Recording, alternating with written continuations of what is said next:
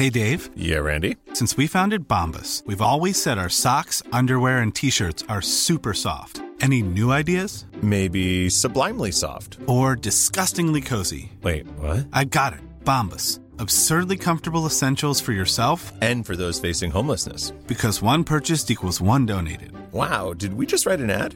Yes. Bombas. Big comfort for everyone. Go to bombas.com slash ACAST and use code ACAST for 20% off your first purchase. Heraldo Radio. Las noticias. ¿Qué tal? ¿Cómo le va? Buenas tardes. Estás a punto de escuchar Yo soy Javier Alatorre. las noticias con Javier Alatorre. La vamos a pasar muy bien. Comenzamos. Tengo par de baby explotándome el cel y yo pensando en ti, estoy a tu merced. Tú siempre estás mojada y yo que tengo sed. Eh, dime qué vamos a hacer,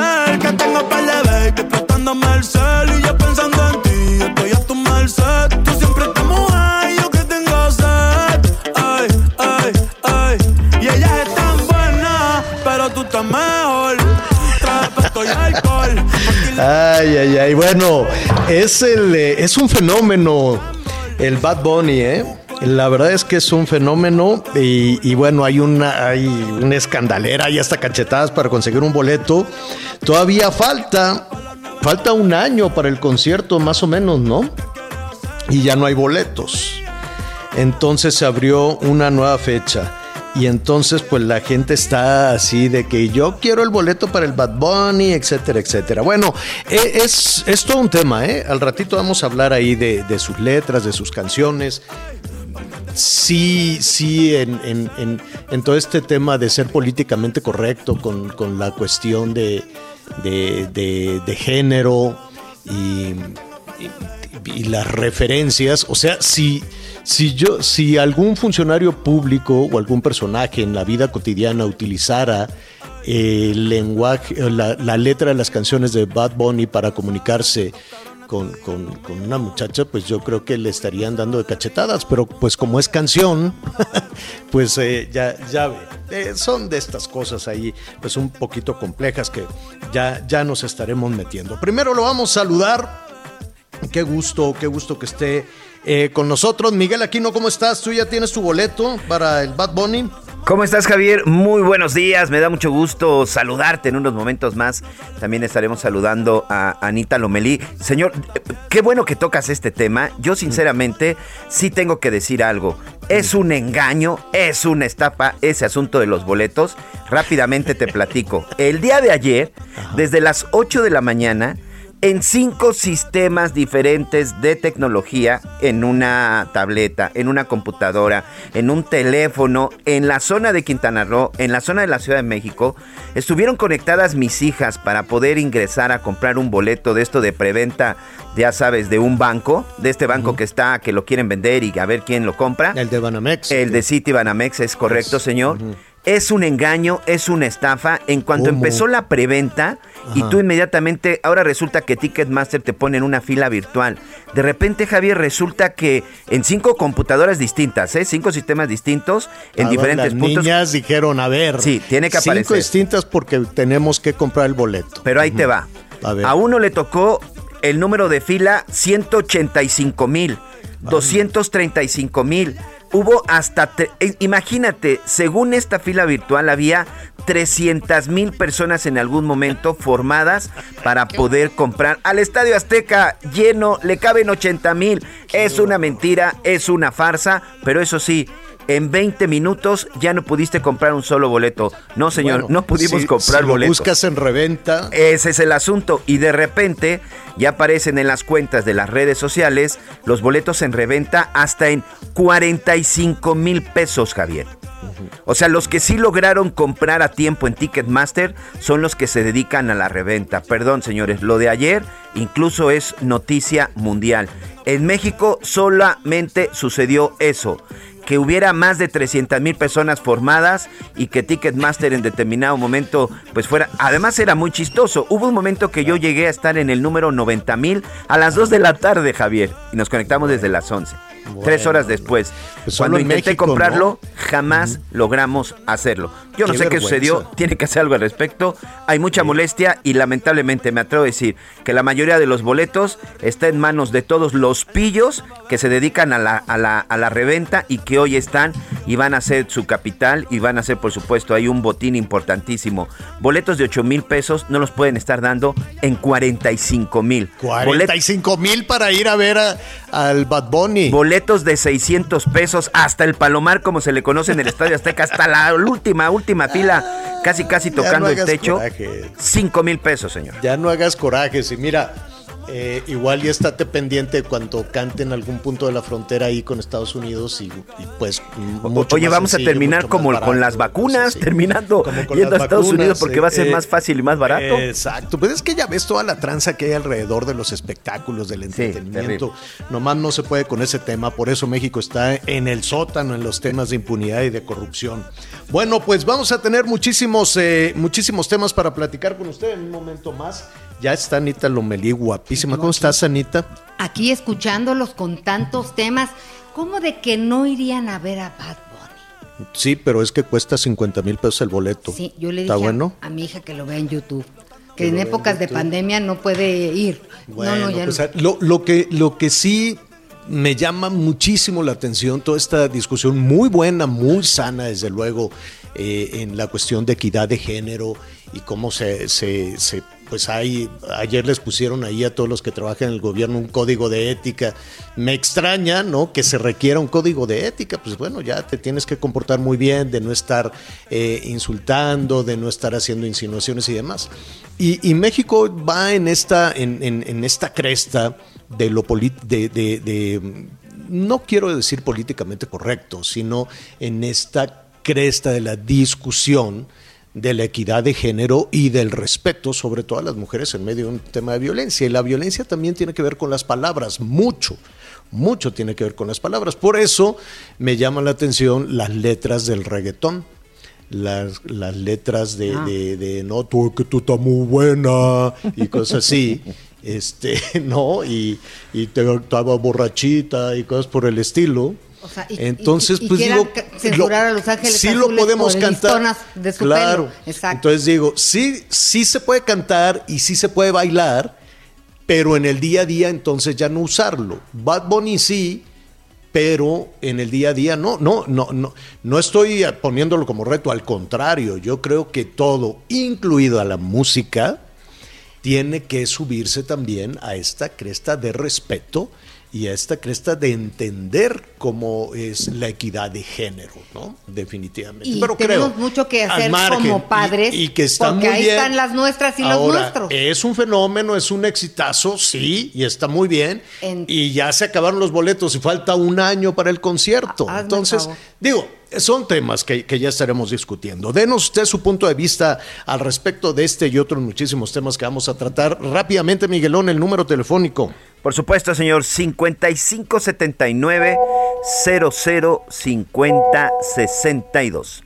5579 0050 62. Y no lo van a creer, pero ya varios padres de familia me están dando la razón y también coinciden en que lo de ayer con estos boletos fue un engaño y una vil estafa, señor. Sí, está, está terrible. Bueno, hay información importante. Tenemos muchos fierros en la lumbre como, como país, ¿no? Mucho pleito.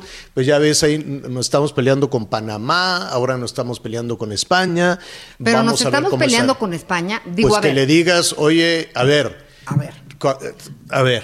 Primero que- vamos a poner, vamos a poner en contexto primero. De ¿no? acuerdo, de acuerdo. Hoy por la mañana el presidente dijo, pues es que en la relación con España mejor vamos a poner una pausa.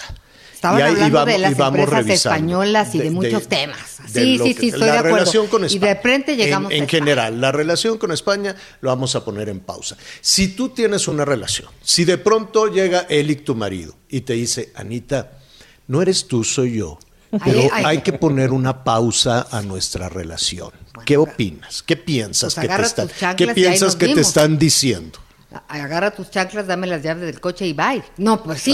Me- que- ¿Nada más no, el sí. puro coche? Nada. No, sí, se va con sus zapatitos de, Ah. de puntitas. de puntita. Pero. O sea, no. si te dijera, vamos a poner una pausa porque Ah, sí. vamos a mejorar nuestra relación, gastas mucho, no sé. Ay, muy bien. Este, Next. ¿no? ¿No? Pues no sé. No, me- no. no.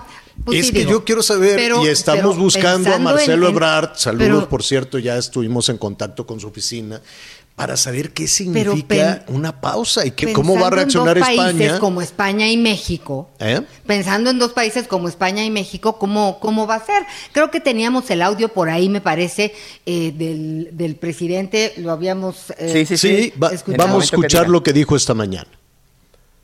Es el caso de las empresas españolas. Si ahora no es buena la relación y eh, a mí me gustaría que hasta nos tardáramos en que se normalizara para hacer una pausa, que yo creo que nos va a convenir a los mexicanos y a los españoles, desde luego al pueblo de México y al pueblo de España, hacer una pausa en las relaciones, porque era un contubernio arriba, una promis- promiscuidad económica, política, en la cúpula de los gobiernos de México y de España, pero como tres sexenios seguidos.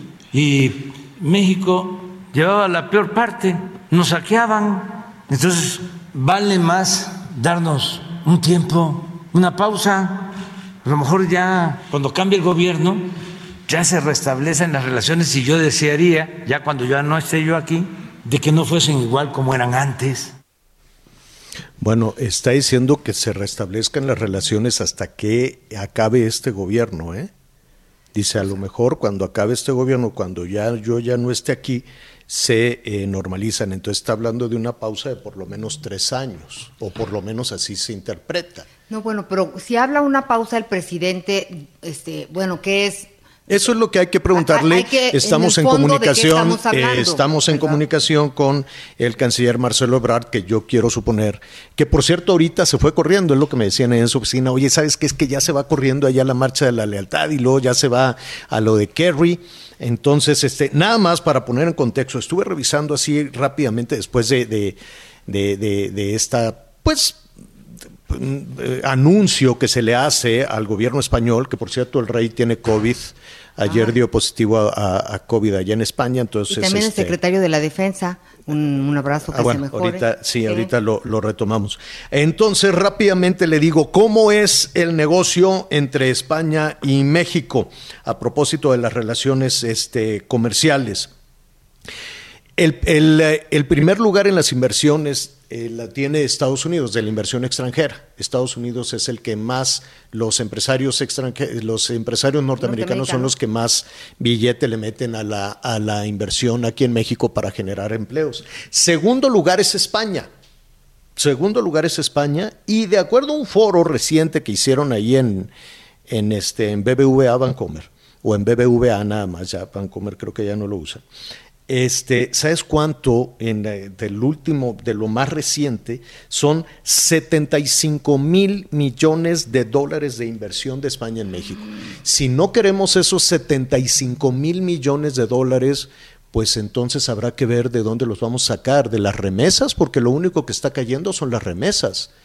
O, o- o de, o de dónde más, es, es, es pregunta y, Y- y y bueno, evidentemente eh, lo vamos a, a ver. También decir ¿no? brevemente que, bueno, las relaciones diplomáticas se establecieron en primera instancia en 1836. Bueno. Después, con todo el tema de Franco, hubo ahí como que intermitencia y luego de nuevo en marzo de 1977. O sea, tenemos una relación, eh, digo, Digo, ya veremos cuáles son la- las razones. Es cierto, es cierto que el gobierno mexicano desde el principio no quiere saber nada de España, ¿no? Dijo que nos pidan perdón, que se arrodillen, que la, que, que la, este, ¿cómo se llama? Que la corona, que el gobierno, que Iberdrola, que nos están robando el aire, decían por ahí también algunos seguidores de la 4T, que quiten los ventiladores, que quiten toda la energía limpia.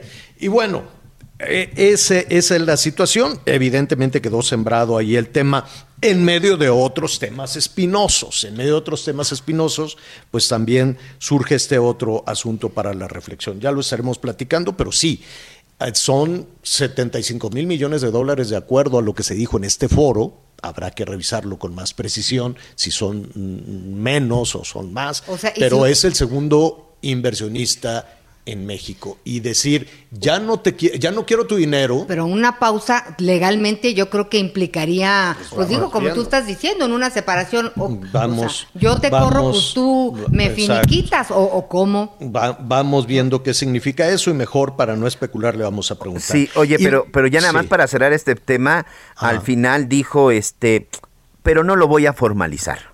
Ah, te digo. Al final sí soltó O sea, ahí toda la... A ver, eres tú, Ya no, no- que no- no eres tú, soy yo, agenda, pongámosles ¿no? una pausa. Pero sabes nada qué? más te es quería hacer enojar, mes nada del más amor te y la quería- amistad. Bueno, pues ya está. Ok. Ok, ahí está. ¿Quién está aquí este, en México? Pues eh, está John Kerry, que eh, la verdad es uno de los grandes defensores de las energías limpias. Y hubo un cambio de posición también. ¿Te acuerdas que Ken Salazar, el embajador de Estados Unidos en México, dijo, oye, pues qué bueno que el presidente está haciendo las reformas, ahí que este, pues qué, qué bueno que está revisando. Y eso se interpretó en este mundo de las interpretaciones, así como lo de la pausa, se interpretó como un espaldarazo del gobierno mexicano a la reforma energética, a la reforma eléctrica de México.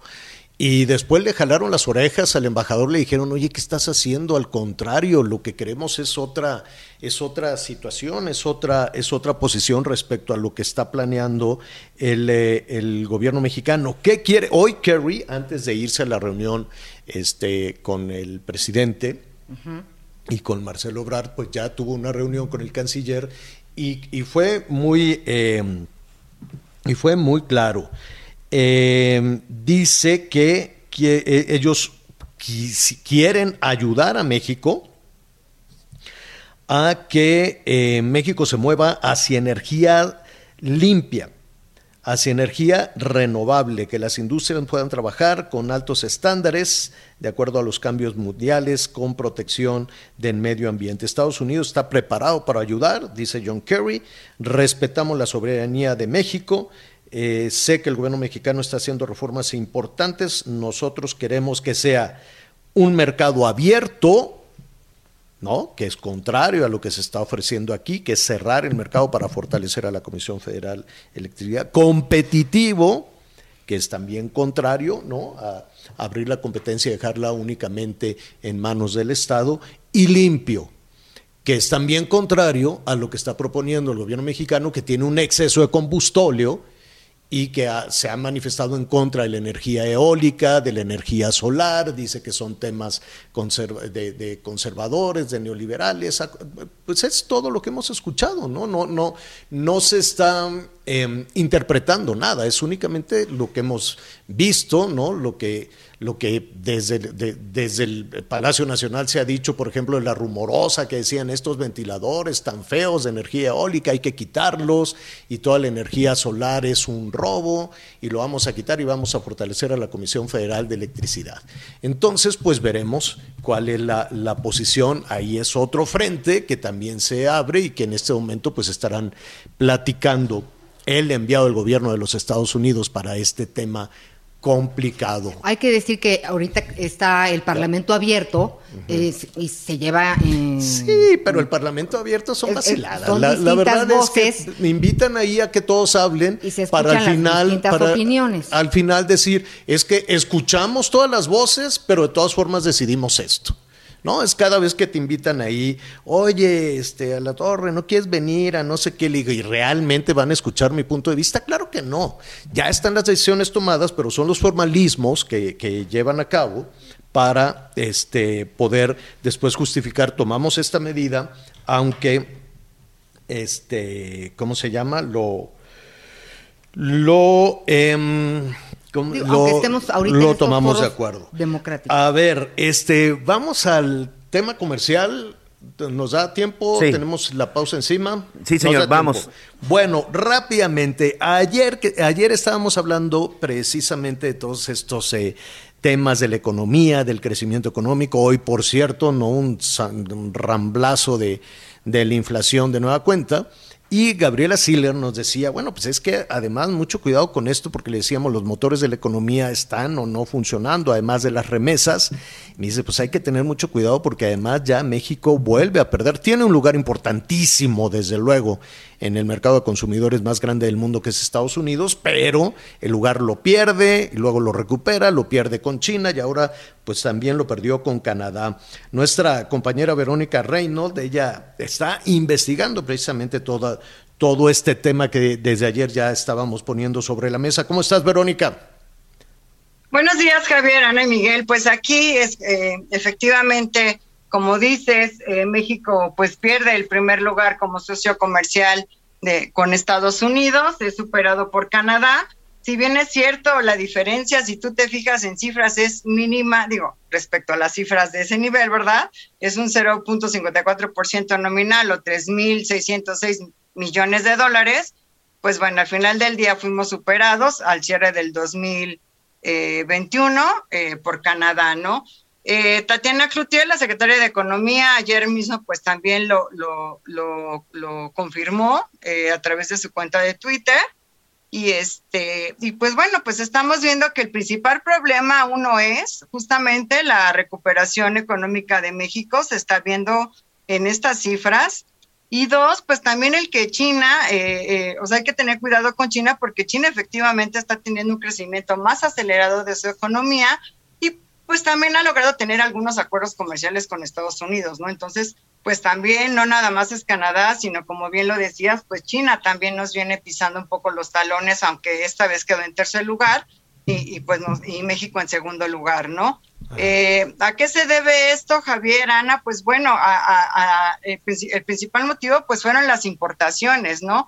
Bajó el nivel de las importaciones de Estados Unidos por parte de los productos mexicanos este, en porcentaje, la cuota de mercado pasó de 13.9 a 13.6%, pero pues bueno, eso fue efectivamente lo que pegó más para que México eh, quedara en, segundo lugar o detrás de, Canadá, ¿no? ¿Y esto a qué se debe? Pues dime, Javier. No, no, te, escuchamos, te escuchamos. Ah, perdón.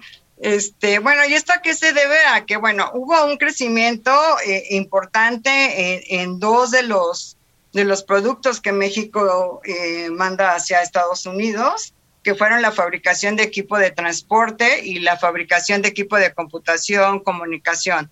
Pero eso no logró compensar la caída del resto de los productos que, que, Estados Unidos pues adquiere, adquiere de México, ¿no? Como son fabricación de accesorios de aparatos eléctricos, fabricación de maquinaria y equipo, este, otras industrias manufactureras, fabricación de productos metálicos y así la lista es larga, ¿no? También de donde se ha perdido mercado de un año a otro es en la extracción de petróleo y gas, eh, también en la industria alimentaria y en la agricultura, ¿no? Entonces, esta baja no, no logró ser compensada pues por este por un aumento importante del 30.94% contra el 13.1 del 2000 eh, del año pasado, del año antepasado de, equipo de transporte, ¿no? Claro, yo, yo, yo, quisiera escuchándote, desde luego, ser también un, un poco optimista. De pronto México gana y pierde ese lugar, pero se mantiene más o menos en el ranking de los tres grandes socios, ¿no? De, de, la economía de consumidor, de, del bloque de consumidores más grande del mundo, ¿no? Sí, de hecho, si nos fijamos en las cifras durante los meses, durante los 12 meses, pues efectivamente parecía que México venía a la cabeza, ¿no? Si de hecho nada más vemos las cifras de exportaciones. Claro, hay, que, hay que agradecer el pleito que abrió el presidente Biden con China, ¿no? Y, todas las decisiones de, protección de la economía interna. Y cuando decimos la economía interna, pues en ocasiones no se queda únicamente al interior de la economía de los Estados Unidos, sino de la región. Y eso, cuando decimos región, en México, Estados Unidos y Canadá. Y esa política, pues sí o sí benefició también a México. El tema es cómo lo aprovechamos. Efectivamente, te digo, durante los 12, bueno, si tú ves las cifras mensuales, pues México venía a la cabeza y de hecho, si tú ves las cifras por separado en exportación e importación, en exportación México registra un récord, ¿no? Eh, eh, respecto al año previo, solamente en exportación, pero pues bueno, ya a partir de noviembre, diciembre en específico, pues ahí Canadá fue cuando tuvo un repunte mayor y, pasamos al segundo lugar. Y nuevamente, si ves las cifras por separado en exportación e importación, o sea, en importaciones, China sube al primer lugar. O sea, nada más en importaciones. Ahí desbanca a Canadá. Claro. Y China queda en primer lugar. México se mantiene en el segundo y Canadá pasa al tercero, ¿no? Entonces, Verónica, pues un, espléndido análisis que nos gustaría. Yo, yo creo que el tema, junto, eh, junto con los números que, que el INEGI nos dio hoy de la inflación, de la inflación subyacente también, en fin, yo creo que nos da para más. Y sí o sí, pues se tiene que aprovechar que en los Estados Unidos sí se recuperaron eh, económicamente, sí tuvieron un crecimiento económico que superó la caída de la pandemia. Entonces ahí está la ventana de oportunidad. El asunto es que México no lo está aprovechando. Verónica, ¿qué te parece si seguimos con el tema? Pues sí, efectivamente, eh, te comentaba ahí... Eh, sí, se, nos pues vino, Verónica, discúlpame, se nos vino el tiempo encima, ya, ya viene aquí el corte, pero si no tienes inconveniente, a lo largo de la semana vamos analizando punto por punto los beneficios que todo esto puede tener para los productores Perfecto, Está. Con mucho gusto, Javier, Ana, un saludo y, pues sí. Conéctate con Javier a través de Twitter, arroba javier-alatorre. Sigue con nosotros. Volvemos con más noticias. Antes que los demás. Heraldo Radio. La HCL se comparte, se ve y ahora también se escucha.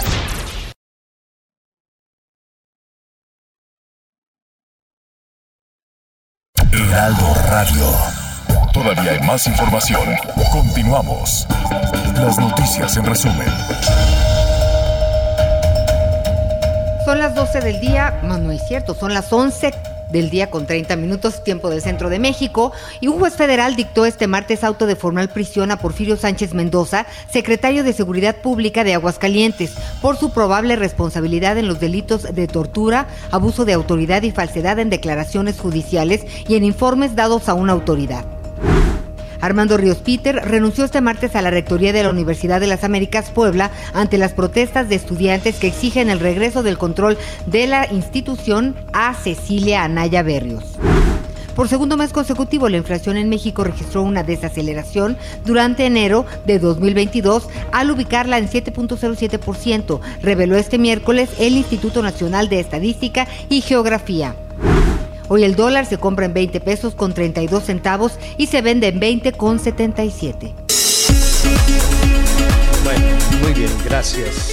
Gracias, Anita. Pues eh, mire, em, venimos con este jaloneo de la, de la energía desde hace muchísimo tiempo, eh, o por lo menos eh, se puso sobre la mesa al iniciarse la actual administración.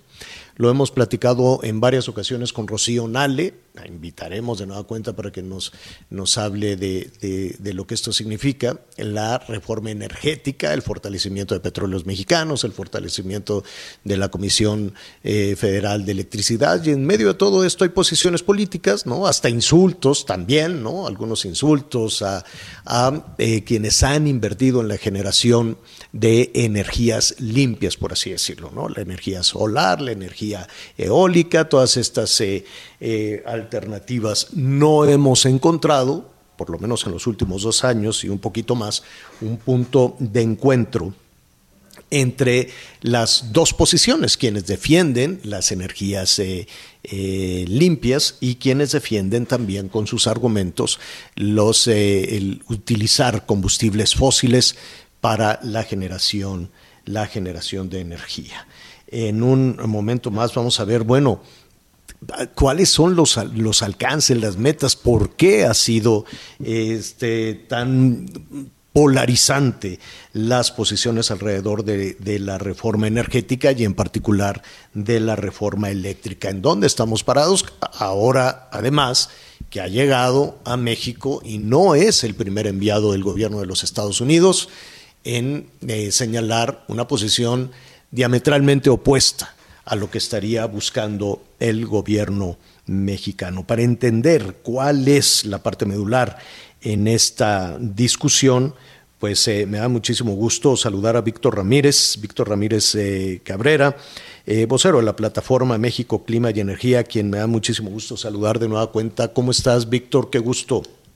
Hola Javier, muy buen día. Bien, bien, gracias. Saludos para ti al auditorio, tus órdenes. Oye, antes de, de, entrar a, conocer tu punto de vista sobre eh, la presencia de John Kerry aquí y desde luego las, las presiones internacionales que puede, que puede haber, ¿en dónde estamos parados? ¿Cuál, cuál, cuál es la, la discusión en este momento respecto a la reforma energética que el gobierno mexicano está poniendo sobre la mesa o está impulsando?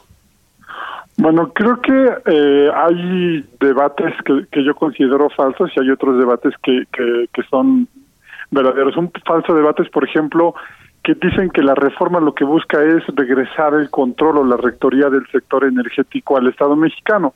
La realidad es que el, Estado mexicano es quien lleva a cabo la rectoría o el control actualmente desde la Comisión Reguladora de Energía como el Centro Nacional de Control de Energía, incluso Secretaría de Energía con los mecanismos de planeación como es el, el, el el Programa de Desarrollo del Sector Eléctrico Nacional. Hay algunas cosas, por ejemplo, que, que son delicadas. El, Hola. La eléctrica yo creo que hay que retomarlo. Vamos a retomarlo porque sí, sí, Víctor, porque es es muy importante lo, lo que nos lo que nos estás diciendo y sobre todo desde el punto de vista de un especialista de esta plataforma de análisis que se llama México Clima y Energía, entender por qué está polarizada esta esta situación, ¿no? Porque hay quienes eh, ven un deliberado intento del gobierno mexicano por, por contaminar este país y hay quienes desde el otro punto de vista dicen, pues si tenemos todos estos recursos este, de combustibles fósiles, ¿qué vamos a hacer con ellos? ¿Cómo los vamos a, cómo los vamos a utilizar? ¿no? Por un lado, eh, escuchamos también por parte del gobierno federal que de lo que se trata es de hacer mucho más accesible y barata la energía eléctrica. Se puede hacer más accesible y barata la energía eléctrica si se le entrega absolutamente a la Comisión Federal de Electricidad. Realmente eh, hemos sido saqueados por empresas españolas como Iberdrola, realmente eh, se podría solucionar que nos llegue el recibo de la luz más barato. Ahora sí, ya, ya, ya estamos de nueva cuenta contigo, Víctor, se nos fue la comunicación. Hola, hola, buen, día. Te, decía que, el número clave es este 54-46%, que lo que nos dice es el número exactamente en donde estaba eh, la, la aportación de privados y de CFE cuando tomó el presidente eh, las riendas del país en diciembre de 2018 y eh, esto esto ha cambiado por la entrada principalmente de plantas eólicas y solares este, de, privadas que por tener bajo costo de, de, operación han ido desplazando a, a CFE, a las térmicas, y que regresar a ese despacho significa usar más, eh, más combustible, más carbón para generar energía eléctrica, lo cual, uno, incrementaría el costo de la energía para, para, para el sistema, que al final lo pagamos todos los mexicanos, y por otro lado, incrementaría las emisiones eh, contaminantes y de gases de efecto invernadero a la atmósfera, ¿no? A ver, desde tu punto de vista, desde el análisis y la, la reflexión que tú en lo personal o en la plataforma se ha hecho, ¿cuál es el, el detonante de, de estas eh, diferencias o de querer sacar de la, de la ecuación a la iniciativa privada? Pues más bien parece un asunto de poder. Si revisamos la iniciativa de reforma, eh, hay una... Eh, lo que se crea ahora es una super CFE que va a ser la que disponga con quién contrata energía de privados, la que disponga cómo se despacha la energía, la que disponga qué tarifas va a cobrar, se pone sus propias tarifas. Esto nunca ha sucedido prácticamente en la historia del país, incluso cuando se nacionalizó la, la industria eléctrica en 1960, eh, CFE no ponía sus propias tarifas, sino que era la Secretaría de, de, Economía en ese entonces, eh, quien eh, obviamente tiene otro nombre, quien le ponía las tarifas. Entonces es un asunto de, de, poder y de dejarle además a discrecionalidad a la, dirección de CFE todas sus tarifas, eh, la forma, insisto, en la que se contrata, porque la propia reforma dice que los contratos de energía eléctrica se harán de una forma distinta artículo 134 de la Constitución, que es el que habla de transparencia y de competencia para los, los contratos de servicios públicos, ¿no? ¿Y qué pasaría si, eh, digo, de hecho se utiliza el carbón, de hecho se utiliza el combustóleo, todos los, eh, la, la, las, los combustibles fósiles? Eh, hubo estas medidas a partir del 2020, si no me equivoco, donde pues nos quedamos con todo el combustóleo que se dejó de utilizar en buena medida, todavía se utiliza en algunas regiones, pero se dejó de utilizar en los mares, en, en, eh, en el comercio, en los, en los océanos. ¿Qué hacemos con todo ese combustible fósil? Bueno, lo, lo primero es que hay que decir que ha bajado el uso de los del combustóleo y del carbón a partir de 2018 y no es porque lo haya dispuesto este gobierno así. Debo insistir en que han entrado en operación centrales eólicas y solares, Así básicamente es. de subastas, de eh, contratos comprometidos el, el sexenio pasado y que tienen costos de generación tan bajos o contratados como 375, 385 pesos por cada megawatt hora, mientras que el promedio de generación de CFE ronda los 2 mil pesos por cada megawatt hora. Son tecnologías distintas, pero finalmente de lo que se trata es de que la tecnología más barata vaya desplazando a las tecnologías más caras siempre que haya seguridad en el sistema. Eh, ¿Qué pasaría? La, la realidad es que buena parte del origen de la reforma es la intención del, de- del presidente de refinar más. Como las refinerías mexicanas no están hechas para el crudo mexicano actual, sino que están hechos para crudo ligero, mm, eh, las, las refinerías en algún momento, el año pasado sucedió varias veces, que eh, sale más combustóleo que gasolina de las refinerías. Entonces tienes que darle algún destino y uno de los destinos que están buscando darle para facilitar la operación de las refinerías es quemar esto en las termoeléctricas de CFE. Como van incrementando los eh, las generadoras limpias, van sacando de operación a las termoeléctricas y lo que se ha buscado desde marzo, perdón, desde abril de 2000 este, de 2020 es eh, ir desplazando eh, a, a la- a estas limpias para te- para forzar la operación de termoeléctricas. Sin embargo, todo se ha parado en tribunales y ahora la reforma buscaría de nuevo eh, esto y evitar amparos mediante una reforma constitucional, ¿no? Anita Eh, Lomelí. gracias, Víctor. Eh, fíjate que en relación a lo que dices, también hablabas de estos organismos que pues desaparecerían, la CRE y la CNH, eh, pues que regulaban y trabajaban en, en- en conjunto, ¿no? Con todo el equipo este, de la CFE, pero al desaparecer, este, pues entonces eh, regresamos otra vez a centralizar y yo no sé quién va a entonces a regular eh, el mercado.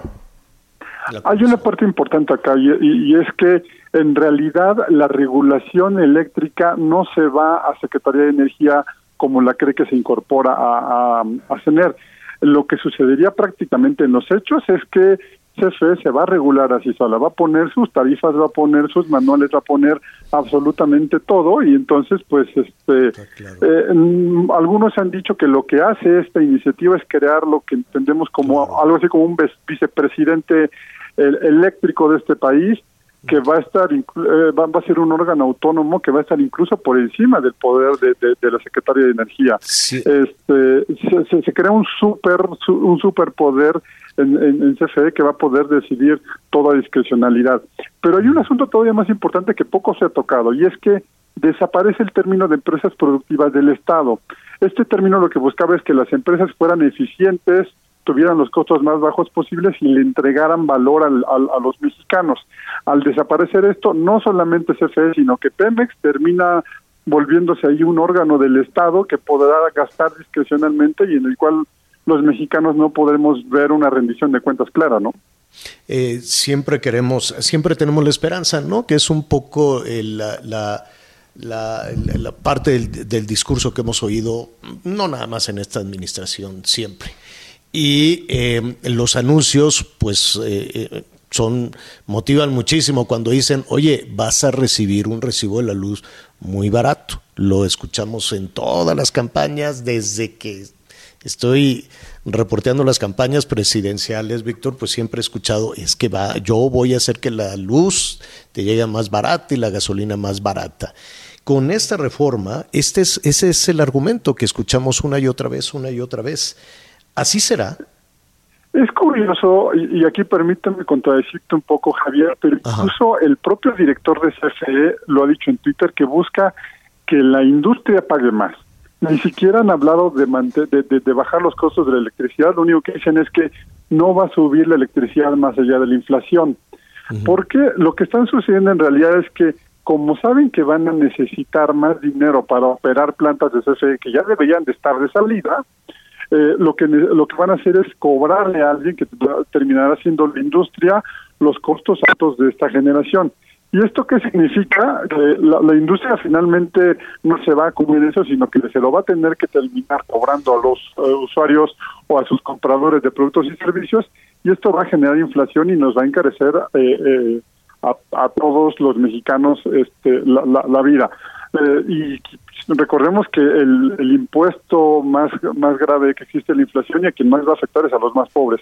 No ha habido en realidad una promesa de que baje la- el costo de energía, han dicho que la industria pague menos, y, pe- perdón, que la industria pague más y que eh, los, los, los de a pie, los consumidores pequeños, eh, solamente se va a incrementar conforme a la inflación. Esta vez ni siquiera ha habido esa promesa de bajar el ver- Víctor, pues eh, te agradecemos. Hay, hay, eh, hay además una visita importante, ¿no? El enviado del presidente Biden, con una posición muy clara. Vinieron a- además a, a, pues a, a enmendarle la plana al, al embajador, ¿no? Que se había interpretado como un espaldarazo del gobierno norteamericano a la, a la reforma energética.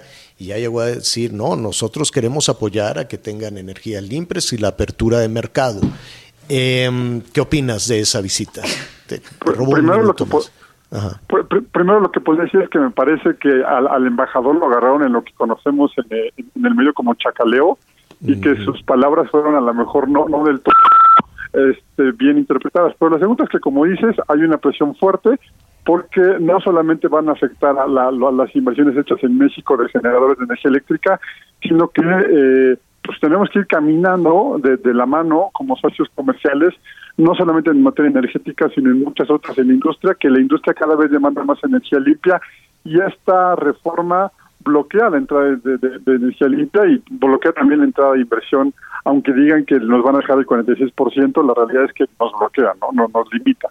Mm, Pues eh, está, está el tema en desarrollo en este momento. Veremos, ¿no? ¿Qué respuesta tiene el gobierno mexicano? John Kerry está reunido con el presidente eh, López Obrador, ya se reunió con, con, eh, con Marcelo Ebrard, ya estuvimos ahí precisamente revisando algunos de, estos temas. Eh, ya estaremos ahí platicando, si no tienes inconveniente, Víctor, de, de esto que, que ha dicho, ¿no? John Kerry lo dijo en la mañana y lo sigue diciendo. Queremos trabajar con México, pero con un mercado abierto y competitivo en el sector eléctrico, posición distinta a lo que hemos escuchado hasta el momento. Pero pues ese será un, un- un tema de análisis contigo, si nos permites, eh, eh, esta, esta misma semana. Aquí estamos a las órdenes. Gracias, gracias, muchísimas gracias. Es importante, desde luego, saber todo el análisis que, que se hace por especialistas. Es Víctor Ramírez, de Plataforma México Clima y Energía. Miguel, hay información en desarrollo. Sí, importante. tenemos información. Precisamente en este momento está la conferencia de prensa, una conferencia de prensa conjunta, en donde está el canciller mexicano Marcelo Ebrard y el enviado especial de la Casa Blanca, John Kerry, en donde, bueno, él reitera y dice, vine porque Estados Unidos quiere trabajar con México para fortalecer un mercado abierto y competitivo, sobre todo que tiene que ver con el sector eléctrico. Vamos a escuchar, si te parece, eh, lo que está diciendo eh, John Kerry, este funcionario norteamericano. Es una traducción que está mandando incluso la Secretaría de Relaciones Exteriores. Vamos a escuchar brevemente de lo que se ha señalado al respecto.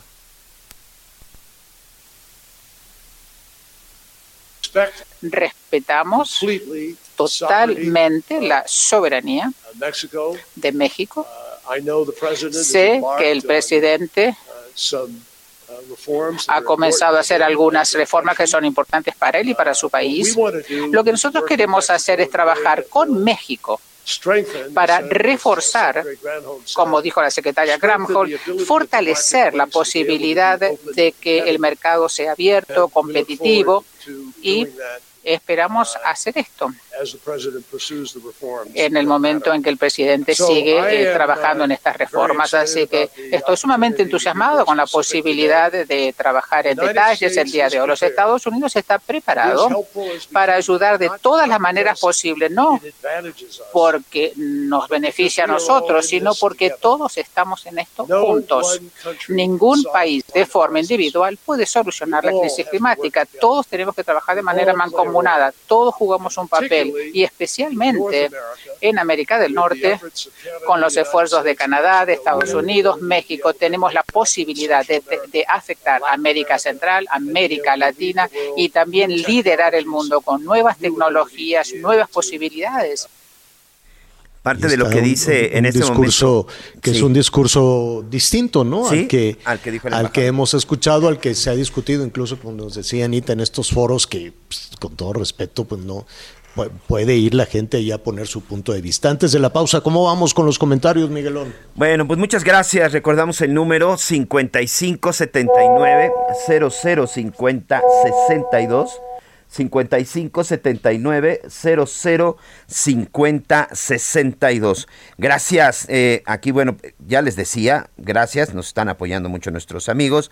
Totalmente de acuerdo con la posible pausa de relaciones comerciales por primera vez en nuestro país. Puede, por primera vez nuestro país puede poner condiciones ante falsas hermandades que no abonan más que a la mentira en la política de negocios, nos dice nuestro amigo Saúl Rabiel aquí en la Ciudad de México. Muchas gracias. Eh, Escuchando lo que comentaban acerca de los boletos que se venden en línea, sí, es una estafa. El día de ayer nosotros también estuvimos desde las 6 de la mañana conectados y no logramos. Saludos desde Culiacán, te escuchamos todos los días. Saludos Javier de parte de la familia Medina. Muchas gracias, gracias, a todos ellos también. A, ver, aquí va para la producción. Jesús Díaz de Azcapotzalco. Por favor avisen cuando programen o fonden con reggaetón para quitarme ah. los audífonos. Diez minutos hablando del Bad Bunny, qué desperdicio de tiempo. Música no, diez no, no Música misógina y mal pronunciada. No. me gusta. Qué bueno que ya mí, dos horas en el. ¿Cómo se llama nuestro amigo? Jesús Díaz de Azcapotzalco. a ver, a mi amigo Jesús de aquí de Azcapotzalco, yo siempre he dicho que yo prefiero la banda, ¿no? Este, la, el farafara, lo que tú quieras, pero pues ni modo, el reggaetón es el, el reggaetón es un fenómeno. Yo pensé que iba a durar ahí nada más tantito, pero nada, va creciendo, creciendo, creciendo. A ver, se acabaron los boletos para un concierto que viene dentro de un año. Y luego viene también el, el de Maluma, que Anita ya está también ahí haciendo fila. Despacito. Métete desde, no, ese Maluma no cantó despacito. Yo estoy despacito haciendo la ah. fila. ¿Qué más, Miguelón? Saludos a nuestros amigos hasta la zona de Morelia, Michoacán. El día de hoy, lamentablemente, siguen los ataques y también siguen, siguen, siguen los ataques y siguen los bloqueos. ¿Qué es lo que está pasando? Por favor, ayuda. Estamos desesperados. Ya de noche no se puede circular por ninguna de las carreteras. Son muy peligrosas. Bueno, aquí evidentemente me pide que no mencione su nombre, pero es un amigo en la zona del estado de Michoacán. También saludos. Eh, otro de Michoacán, señor. Anoche hubo un ataque en el municipio de Marabatío por parte de algunos integrantes de la DEO, me imagino que es delincuencia organizada. Atacaron las oficinas de la Fiscalía General del Estado y de la Policía. Si ellos no están seguros, ¿qué nos puede esperar a nosotros? Nos dice aquí nuestro amigo Don Abel. Don Abel Contreras desde la zona de Michoacán. Un abrazo para nuestros amigos en el estado de Michoacán, Javier. Sí, es terrible esta situación, Michoacán, Zacatecas, Guerrero, en fin, no, no, no hemos podido, se nos van eh, agolpando, se nos van eh, acumulando los temas, ¿no? Todavía no podemos resolver que la gente pueda vivir eh, segura, con tranquilidad, y si no, nuestros amigos que nos escuchan en Zacatecas también, que nos llamen, que nos digan, en fin, ¿en, en dónde quiere usted? en todos los estados, incluida la Ciudad de México también con estos, con estos temas de inseguridad. Yo sé que de pronto pues nos, nos alcanza toda esta discusión de la reforma eléctrica. ¿Por qué? Pues porque efectivamente queremos pagar menos. Y, y, sí, nos estaban diciendo, no, pues nunca se ha prometido que nos va a llegar el, recibo más barato, pero cada vez que hay elecciones, yo escucho eso, que la gasolina va a ser más barata, que la luz va a ser más barata, y a la hora de la hora, pues hay otros argumentos, hay cambio de planes. Yo, yo, yo sé que se parte de, de buscar el beneficio para, para, las mayorías, pero sí hay toda una discusión en, en, ese tema, ¿no? Y de pronto regresamos al día a día con la inflación. Mire, para llegar a un promedio de 7% de inflación, eh, digo, a ese número es porque es un promedio, es porque efectivamente todo está carísimo. Comer ya el, los ingresos familiares pues resultan insuficientes para lo más elemental, para lo más básico. Entonces nos preocupa la economía, nos preocupa la, la seguridad de las personas, eh, el que la gente pueda regresar con bien a su casa y sé que en esa preocupación pues de pronto, ¿no? Oye, pues que va a haber pausa con España, que ya nos quitamos de aquí, nos quitamos de allá, ¿no? Entonces son temas que se van acumulando en la discusión y en la agenda de discusión que se plantea desde la Ciudad de México al resto del país. Pero una cosa es lo que quiere poner en la discusión la Ciudad de México y otra cosa, como dicen nuestros amigos de Michoacán, Zacatecas y Guerrero esta mañana, es el día a día que se está viviendo en su comunidad ahí en su en su localidad. Oiga, este, por cierto, nos están eh, a propósito de, de los saludos de Sinaloa, nos dicen, bueno, ¿va a haber carnaval o no va a haber carnaval? Entonces, pues Miguelón está investigando si va a haber o no. Eh, allá en Sinaloa, el gobernador le dijo al, al presidente municipal, si no me equivoco, le dijo, oye, pues este vamos suspendiendo el carnaval y el presidente municipal le dice, pero a ti qué te pasa? ¿A ti qué te pasa? ¿Cómo que ya entonces el rey feo y todo lo andan en una discusión de sí o no? ¿Usted qué opina, nuestros amigos eh, en Veracruz, en Yucatán, en Baja California, en Sonora, en Sinaloa, en donde hay carnavales en Puebla? En Veracruz. Eh, también en los carnavales de la Tú Ciudad de México. que íbamos a ir al Veracruz, al Pues de vamos viendo, no nos han invitado. distancia. Vamos a hacer una pausa, díganos, ¿carnaval sí o carnaval no? Sí. Sí, regresamos. Explotando Marcel y yo pensando en ti, estoy a tu merced. Tú siempre estás ahí, yo que tengo sed. Eh, dime qué vamos a hacer, que tengo para de baby. Explotando Marcel y yo pensando en ti, estoy a tu merced. Tú siempre estás Conéctate con Miguel Aquino a través de Twitter, arroba Miguel Aquino. Toda la información antes que los demás. Ya volvemos.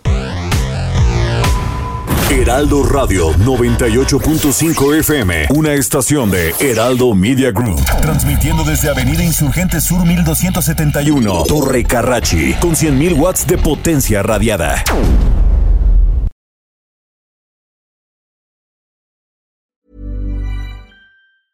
Hey, it's Ryan Reynolds, and I'm here with Keith, co star of my upcoming film, If, only in theaters, May 17th. Do you want to tell people the big news? Right, I'll do. Sign up now and you'll get unlimited for $15 a month in six months of Paramount Plus Essential Plan on us. Mintmobile.com slash switch. Upfront payment of $45 equivalent to $15 per month. Unlimited over 40 gigabytes per month. Face lower speeds. Videos at 480p. Active Mint customers by 531.24 get six months of Paramount Plus Essential Plan. Auto renews after six months. Offer ends May 31st, 2024. Separate Paramount Plus registration required. Terms and conditions apply if rated PG. Heraldo Radio. La HCL se comparte, se ve y ahora también se escucha. Cuando te conocí, me olvidé de seguir con el plan de no clavarme. Ya no puedo estar sin ti. No quería tomar, pero te la Ahí para nuestros amigos que nos sintonizan en la Ciudad de México que ya no querían reggaetón, bueno, pues ahí está, yo también quería banda, es la MS Ojos Cerrados con Karim León también, un exitazo, la verdad. Y nos están preguntando, saludamos a nuestros amigos en, en Campeche, nos dicen, oigan, aquí también queremos carnaval. Eh, Veracruz, sí, ya estuvimos hablando. Saludos, saludos a, a, Veracruz. Gracias por estarnos sintonizando. Chiapas dice, Tlaxcala dice, también tenemos carnaval. Muy bien. Ya, ya los, los vamos a retomar. Qué gusto nos da que nos sintonice en diferentes partes del eh, país. Allá en Campeche, el Heraldo Radio 101.3 de la FM en Ciudad del Carmen, Nexa 99.7 de la FM. Entonces, eh, y en los Estados Unidos, pues eh, también estamos aquí revisando todos sus, sus, comentarios. El número telefónico, pues ahí está sus órdenes. Lo, lo habíamos tenido apagadón un ratito, pero pues eh, ya lo estamos poniendo como siempre a su disposición. Entonces, ya lo saben, un ratito más vamos a estar hablando con el titular del Instituto Nacional Electoral, Lorenzo Córdoba, para ver cómo va a estar esto de la, de la consulta de, la revocación de mandato. Bueno, primero, ¿en dónde podemos? ¿Se vota? ¿Es una papeleta? ¿Son muchas? ¿Contestas sí? ¿Contestas no? Este, ¿Cómo contestas sí? En fin, pues no sé, digo... Ya ves, es una sola pregunta una o la otra. o no, o son dos preguntas. Es una pregunta y dos respuestas. Ah, bueno, al ratito nos pones una pregunta y dos respuestas. Qué complicación. Mire, honestamente yo no veo, y aquí lo hemos platicado, quién, quién, eh, quién esté pidiendo que un presidente tan popular como el presidente López Obrador se vaya. Este con todo lo que eso, con todo lo que eso desde luego podría significar, ¿no? Imagínese que, que la respuesta sea sí pues qué sigue después, quién manda, quién gobierna, qué se hace, ¿no? En fin, hay, hay, una serie de, complicaciones, que es una especie de, em, de, refrendo a la popularidad, es probable, ¿no? Yo no tengo duda de que, no, de, que podríamos eh, anticipar el resultado. Sin embargo, pues esto ha significado también pues más raspones, más raspones entre el Instituto Nacional Electoral y el gobierno federal. Y le vamos a preguntar también a Lorenzo Córdoba desde su punto de vista por qué, qué pasó, en dónde se descompuso la situación, en dónde dejó de andar la carreta, por qué este, tan, tanta fricción y por qué tantos este, desacuerdos. Eh, y, en ocasiones ha llegado casi casi, ¿no? Ya muy empujadito, casi casi hasta, hasta los insultos. En fin, habrá que preguntar y conocer el, eh, el, punto de vista también. ¿Cuál es la pregunta en lo que establecemos ya eh, la comunicación en un momentito más con, con Lorenzo Córdoba? La pregunta es cómo sigue. Atención, usted el 10 de abril puede ir ¿no? a esta, una mesita que se va a poner ahí, una mesa, eh. bueno, una casilla bien puesta en muchos casos será donde votamos en la última elección, en muchos casos. Pues vamos viendo cuántas se ponen. Y entonces le van a dar un papel que dirá lo siguiente. ¿Estás de acuerdo en que Andrés Manuel López Obrador, presidente de los Estados Unidos mexicanos, se le revoque el mandato por pérdida de confianza o siga en la presidencia de la República hasta que termine su periodo? Entonces, esa es, como dice Anita, la pregunta con dos respuestas. Entonces, abajito de esa frase hay dos recuadros.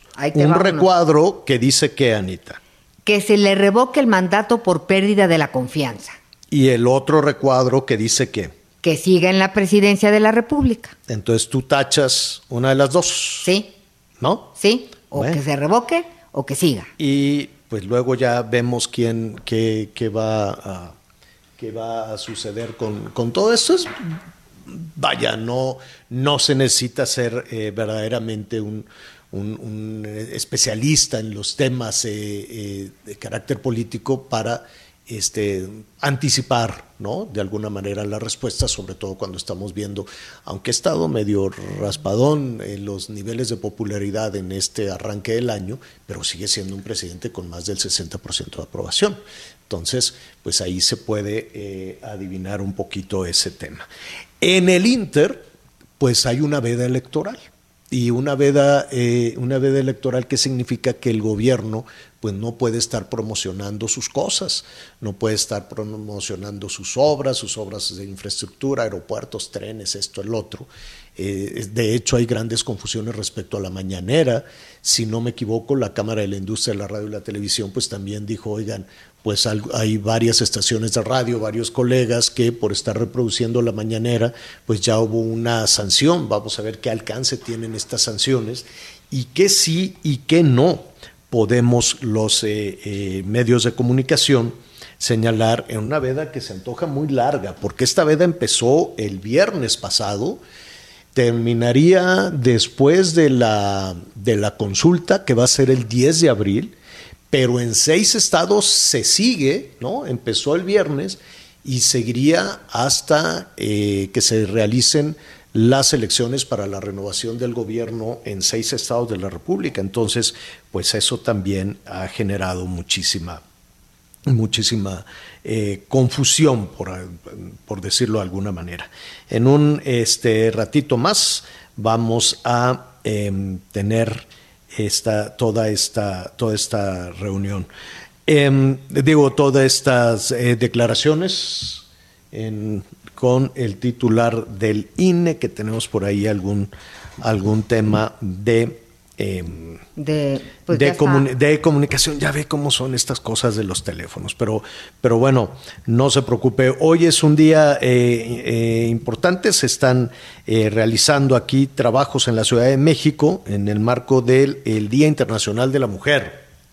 Entonces, pues se reunió Claudia, al ratito va a ir Anita corriendo para allá, que también la invitaron se reunió Claudia Sheinbaum, se reunió la gobernadora de Baja California, la, de Campeche, eh, la de Colima, que está ardiendo Colima con esto de las balaceras también, ¿no? Entonces, pues vamos viendo que... Pues sí, son las mujeres de y por la cuarta transformación. La de Guerrero, que también está ardiendo el tema de la violencia y las extorsiones allá María del Pilar Ávila Olmeda de Baja California, también está Laida Sansores. Ajá, saludos Laida a Laida. San Román, así es, Laida Sansores San Román de Campeche, Indira Vizcaíno Silva de Colima, ya decías que Evelyn Salgado de Guerrero, Lorena Cuellar Cisneros de Tlaxcala, la jefa de gobierno Claudia Sheinbaum, y pues eh, se están organizando foros porque como nunca ha habido mujeres en puestos de toma de decisiones importantes en los tres órdenes de gobierno. ¿Cómo que nunca? Entonces, eh, digo, ahora hay más. Pues sí, eh, a trompicones porque luego las maltratan. ¿Te acuerdas que la misma eh, senadora, en su caso secretaria de gobernación, decía yo voy a las mañaneras y me bulean, me maltratan ahí, hay puros señores y, y me no, me hacen caso y pues luego la quitaron del cargo y la mandaron de senadora. Este, sí es cierto que están en la toma de posiciones, pero todavía eh, tenemos mucho que aprender. Si somos honestos, hay comunidades donde todavía no se permite el voto de mujeres en este país. Es un asunto vergonzoso. Eh, eh, Eufrosina, Eufrosina Cruz inició toda su carrera política a partir de, esa, a partir de esa rebeldía. Entonces, escudados en usos y costumbres, tienes toda la razón, Anita. Una cosa es la pantalla, decir, sí, es, este, es presidenta, es gobernadora, y otra cosa es que realmente se les tome en serio. Hoy por hoy, la única, porque es la candidata del presidente a la presidencia de la República, que es Claudia Sheinbaum, pues es la única que yo veo empoderada. De todas las demás, este, eh, pues vamos bien. Fíjate que sobre algunas cosas de esas va, va este foro para reflexionar sobre las mujeres pero que vayan por las mujeres, no solamente que llegan a, posiciones con las que eh, pues tienen ya una autoridad, sino que no olviden las causas en muchas ocasiones pues que las llevaron a, tal o cual a cual eh, puesto, ¿no? Oye, y, y pues seguimos en el tema de ¿De qué? De Lorenzo Córdoba. Ah, Lorenzo lo vamos a tener en un, en Oye, porque en también, un ratito más. Ojalá que nos diga no se preocupen, de las reformas. Ya lo, ya, lo, ya lo vamos a tener. Mientras, pues seguimos desarrollando información que en estos momentos está generándose. A propósito de mujeres en el gobierno, la secretaria de Economía, Tatiana Cloutier, pues va a insistir en la negociación con los Estados Unidos, que ah, cómo ha batallado Tatiana. Ayer eh, estuvimos ahí en, comunicación brevemente con ella, le mandamos un, un saludo. Este, fíjese que se va a Los Ángeles, California. Entonces va a seguir en esta negociación, ha batallado muchísimo con el tema de la industria automotriz y los eh, acuerdos desde luego que se han dispuesto a través del, Tratado de Libre Comercio, ahora se va a reunir con el titular de una de las economías más poderosas del mundo, es California. California solita tiene una economía más poderosa que varios países juntos, entonces para allá va, allá va Tatiana Cloutier, va a reunirse con eh, el gobernador y también con todos los responsables de, la economía y los negocios de eh, California para conocer, ¿no? Este, algo que no le ha caído muy bien a, México, que es eh, la deducción de impuestos, el paquete fiscal para las empresas que producen vehículos cero emisiones, ¿no? Estos vehículos eléctricos. Hoy mismo por la mañana el presidente Biden inauguró también una planta de motores eléctricos porque sí o sí el presidente Biden está impulsando la generación para muy pronto la, la fabricación en los Estados Unidos, ese fue también un conflicto con China, de los vehículos cero emisiones, de los vehículos eléctricos y hacer un lado toda la industria automotriz a propósito de los combustibles fósiles. Y entonces el gobierno mexicano dice, este, a ver, ¿de qué se trata? Canadá también ha estado batallando un poquito con eso, ya trató de hacerlo eh, Tatiana Cloutier no lo logró y ahora por lo menos lo está, está tratando de hacerlo con la muy poderosa economía de California, diciéndole, oye, ¿cómo que le vas a dar facilidades a la producción de vehículos cero emisiones si yo voy en la ruta opuesta con refinerías, apostándole a los combustibles fósiles, con una reforma energética que también está sustentada de otra manera? Vamos a ver cómo le va. Ahorita está viajando justo en este momento hacia Los Ángeles. Bueno, pues ya le decíamos, ya le comentábamos que em, hay em, pues una gran expectativa alrededor de la consulta para la revocación de mandato. Decíamos que pues se podría anticipar el resultado, sobre todo cuando se revisan los, los este, números de, de, popularidad del presidente y hay muchos temas alrededor de la veda, que sí, que no, quién está en veda, se debe guardar silencio, qué significa una veda y cómo se va a desarrollar esta consulta para la revocación de mandato. Y para ello me da muchísimo gusto saludar a Lorenzo Córdoba, consejero presidente del Instituto Nacional Electoral. Lorenzo, ¿cómo estás? Hola Javier, qué gusto estar con, contigo, con Ana María, un verdadero hola, Hola, Lorenzo. Saludos. Oye, Lorenzo, antes de entrar un poco en detalles, aprovechando el, tiempo de esta conversación, porque hay muchas dudas de nuestros amigos en todo el país al respecto. Hace un momento, antes de, entrar en, comunicación contigo, estuvimos leyendo lo, que va a venir en esta papeleta que entiendo se va a distribuir. Pero antes de eso, Lorenzo, ¿por, qué ¿Cómo, ¿Cómo, surgió esta idea? ¿Cómo se compartió con el INE esta idea de hacer una consulta ciudadana para, plantear la revocación de mandato. Bueno, Javier, esta es una modificación eh, reciente a nuestra Constitución. Eh, de hecho, pues esta es la primera consulta de revocación de mandato de nuestra historia, porque en diciembre de 2019 se modificó el artículo 35 de la Constitución y, y además de algunas modificaciones a la figura de la consulta popular, como la que tuvimos en el primero de agosto del año pasado, se introdujo esta figura que es un mecanismo de los así llamados democracia directa, en donde eh, pues eh, las personas, así lo dice la Constitución, que le han perdido la confianza al presidente de la de la República eh, y en el futuro también a los gobernadores. Ahorita esta es una figura que existe solo para la presidencia, porque faltan todavía leyes locales que permitan llevarla al plano de los gubernadores bueno, las personas que le han perdido la confianza al presidente de la República pueden solicitar que se realice esta consulta. Eh, la Constitución establece las, los, los, montos, las características que se tienen, el número de firmas que se tienen que juntar, 3% a nivel nacional, con una dispersión territorial de al menos el 3% de los listados nominales en 17 estados, que por cierto se, se, se conjuntaron abundantemente a pesar de las irregularidades que encontramos, personas fallecidas que aparecían como firmantes, entre otras, en fin, pero se conjuntaron abundantemente y por eso la revocación de mandato hoy va. Ahora, eh, eh, la idea de esta figura es que las y los ciudadanos, los que tenemos derecho a votar, eh, que somos 92 millones ahora, podamos decidir con esta pregunta a la que hace referencia, es decir, si el presidente de la República termina anticipadamente su mandato o si continúa hasta el término del mismo. En caso de que, para que esta pregunta o esta consulta se vuelva vinculante, la propia Constitución establece que tiene que votar al menos el 40% del listado nominal. Esto es algo así como 37 millones de, de ciudadanas y ciudadanos. Si eso se alcanzara, pues se aplica lo que mayoritariamente decida quienes votaron. Si gana el que se vaya anticipadamente el presidente, en automático se le termina el mandato y viene un proceso de sucesión establecido en la misma Constitución. Si ¿Cómo, gana cómo, que siga, es que pues terminará el mandato hasta el final del sexenio. Qué bueno que estás tocando eh, ese tema. Vamos a poner dos escenarios hipotéticos, desde luego, que se conocerán el 10 de abril. En caso de que ese 40% de, o de, se logre ese 40% de participación. Y si la mayoría de ese 40% dice que se le revoque el mandato, ¿qué pasa? Automáticamente el presidente deja de ser presidente.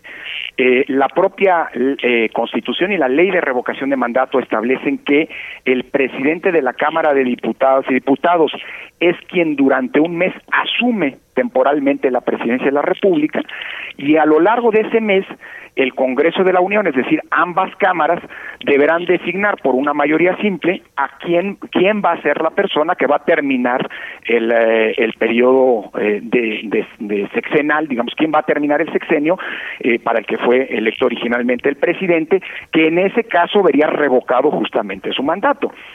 Si pasa lo contrario, mira, si pasan dos cosas adicionales. Primero, no vota el 40%, votan menos pues de esos 37 millones, por un lado, con independencia de cuál sea la postura mayoritaria. O bien, habiendo votado más del 40%, eh, la, eh, gana eh, la, la, posición de que el presidente termine su mandato, por supuesto el presidente en, en, cargo termina el sexenio, ¿no? Eh, y bueno, si la respuesta es que siga en la presidencia, eh, no pasa nada, pues, a partir del 10 de abril. Incluso, incluso aunque suponiendo votaran, suponiendo que votaran 20 millones, por decir algo, ¿no? Y, y, de esos 20 millones, 19 dicen que se vaya el presidente, no tiene efectos vinculantes y por lo tanto el presidente sigue. O sea, eh, para que, la única opción para que se revoque el mandato del presidente de manera anticipada es uno, que vote más del 40% del listado nominal y dos, de que, que, la mayoría de los que votaron pidan que el presidente sea retirado del cargo, ¿no? Anita. Gracias, Javier. Lorenzo, y siempre es un gusto saludarte. ¿Votaremos donde siempre eh, votamos en las elecciones? ¿Nos va a cambiar el, el, el, el sitio? Es muy pertinente, Ana María, la, la, pregunta que haces, porque lamentablemente, a pesar de que el INE eh, a lo largo de los últimos meses hizo todos los esfuerzos para que hubiera el mismo número de casillas que hay en una elección federal, y por cierto, que es lo que mandata la ley, la ley de revocación de mandato, que se aprobó en septiembre pasado, Ana María, establece que el INE tiene que instalar el mismo número de casillas que en la última elección federal, que en el año pasado fue un poco más, eh, o casi 162 mil casillas. Lo ideal, lo que la ley pide, es que se hubieran instalado 160, casi 162 mil casillas. El problema es que aunque la Cámara de Diputados votó esa ley, al momento de aprobar el presupuesto, le aplicó un recorte al INE de tales dimensiones que no nos dejó recursos suficientes para poder instalar eh, ese número de casillas y con ello cumplir con como dice la ley. Es una situación muy delicada eh, eh, que ojalá y no se vuelva un precedente hacia el futuro, Ana María, porque sería muy grave y podríamos poner en riesgo por esta vía, es decir, por una cuestión de dinero, la viabilidad de nuestro sistema democrático.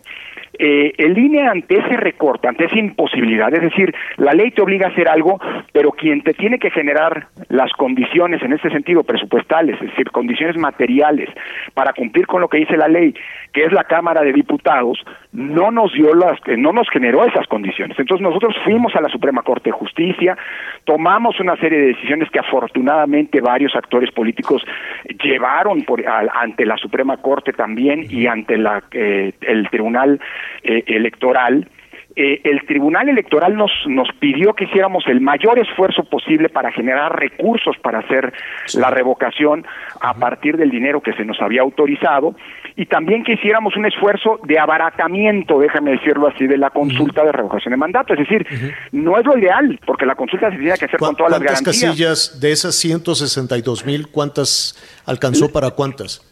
Para, para poco más de 57 mil, Javier. Uf. A pesar de que el Tribunal Electoral nos dijo, después de estos esfuerzos, eh, rascarle, déjeme decirlo así, sacarle agua a las piedras del dinero que tiene el INE. Y por el otro lado, abaratar la consulta, pídanle a la Secretaría de Hacienda el faltante, que eran 1.700 millones.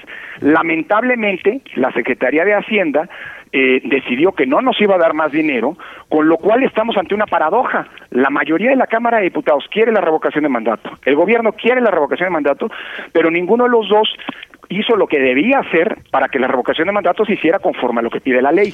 Con, esas, 50, con esas 57 mil casillas, perdón que, te interrumpa Lorenzo. No, no, por favor, ¿Consideras o hasta dónde se puede llegar? ¿Tú crees que 37 millones de personas, que es el, el, 40% aproximadamente del padrón, puedan acudir en, con 57 mil casillas? Eso sí, Javier, porque el INE, a pesar de que los otros órganos del Estado no eh, le permitieron al INE cumplir con la ley, y eso ya lo reconoció la Corte, tanto que la Corte dijo que nadie puede ni reclamarle al INE, ni mucho menos fincarle responsabilidades administrativas y penales a los consejeros del INE por no poder cumplir la ley. Eso ya lo dijo la Corte.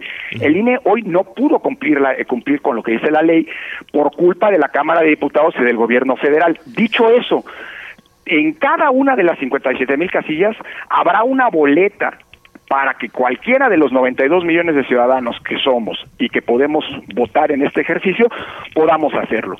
Sí, lamentablemente los centros de votación en muchos casos estarán más lejos de lo que, como, como señalaba Ana María, eh, ordinariamente votamos. Es decir, eh, eh, tendremos que ir un poco más lejos, alejarnos de donde normalmente están nuestros centros de votación, pero habrá una boleta para que quien quiera votar, cualquier persona que quiera votar, pueda hacerlo, ¿no?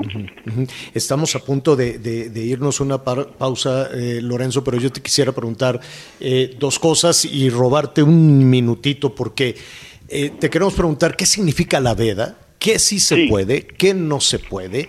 Es verdad que el INE quiere censurar las mañaneras del, presidente. Bueno, primero te pregunto eso.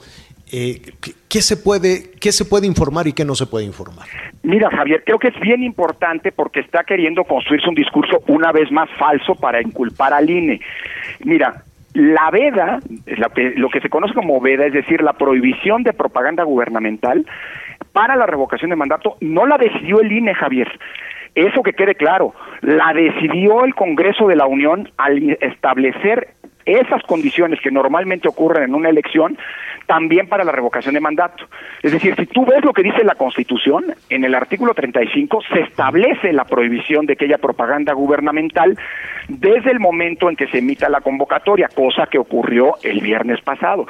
Es decir, fue el legislativo y el Ejecutivo que publicó esa reforma, los que establecieron la, la veda, no el INE. Eso, el INE solo aplica... Es un mandato que le dan al INE.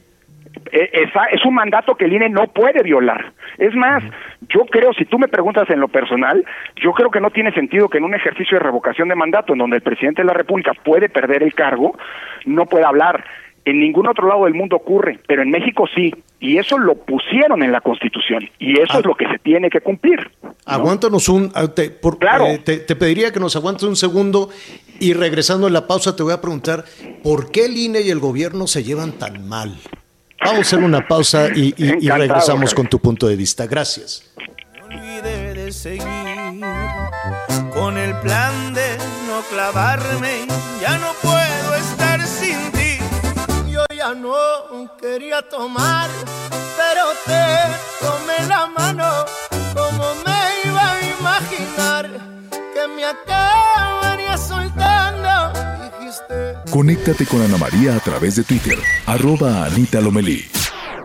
Sigue con nosotros. Volvemos con más noticias. Antes que los demás. Heraldo Radio. La HCL se comparte, se ve y ahora también se escucha.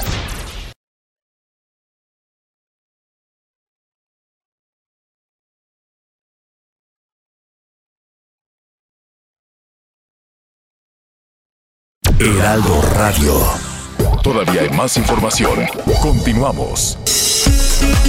Bueno, estamos eh, y te, agradecemos, te agradecemos eh, este espacio. Lorenzo Córdoba, el consejero presidente del Instituto Nacional Electoral. Gracias, Lorenzo. Estamos hablando de la consulta para la revocación de mandato, estamos hablando de la veda, de la veda electoral. Y antes de la pausa, te preguntaba, Lorenzo, ¿por qué se llevan tan mal el INE? No sé si es el INE o es un tema del consejero presidente y el gobierno federal. Eh, a ver, yo no creo que nos llevemos mal. Ha habido diferencias que, por supuesto, de parte de algunos circuitos cercanos al gobierno actual, eh, pues se han traducido en declaraciones muy estridentes, como que el INE debe eh, ser exterminado, el INE debe morir, en fin. el INE es una autoridad que, por su propia definición, Javier, pues resulta incómoda al poder. Somos un órgano de control. Y, por supuesto, todo partido que gobierna, pues quisiera que la autoridad y que el árbitro siempre pitara a su favor, cosa que no es posible. No lo hicimos en el pasado, no lo vamos a hacer ahora.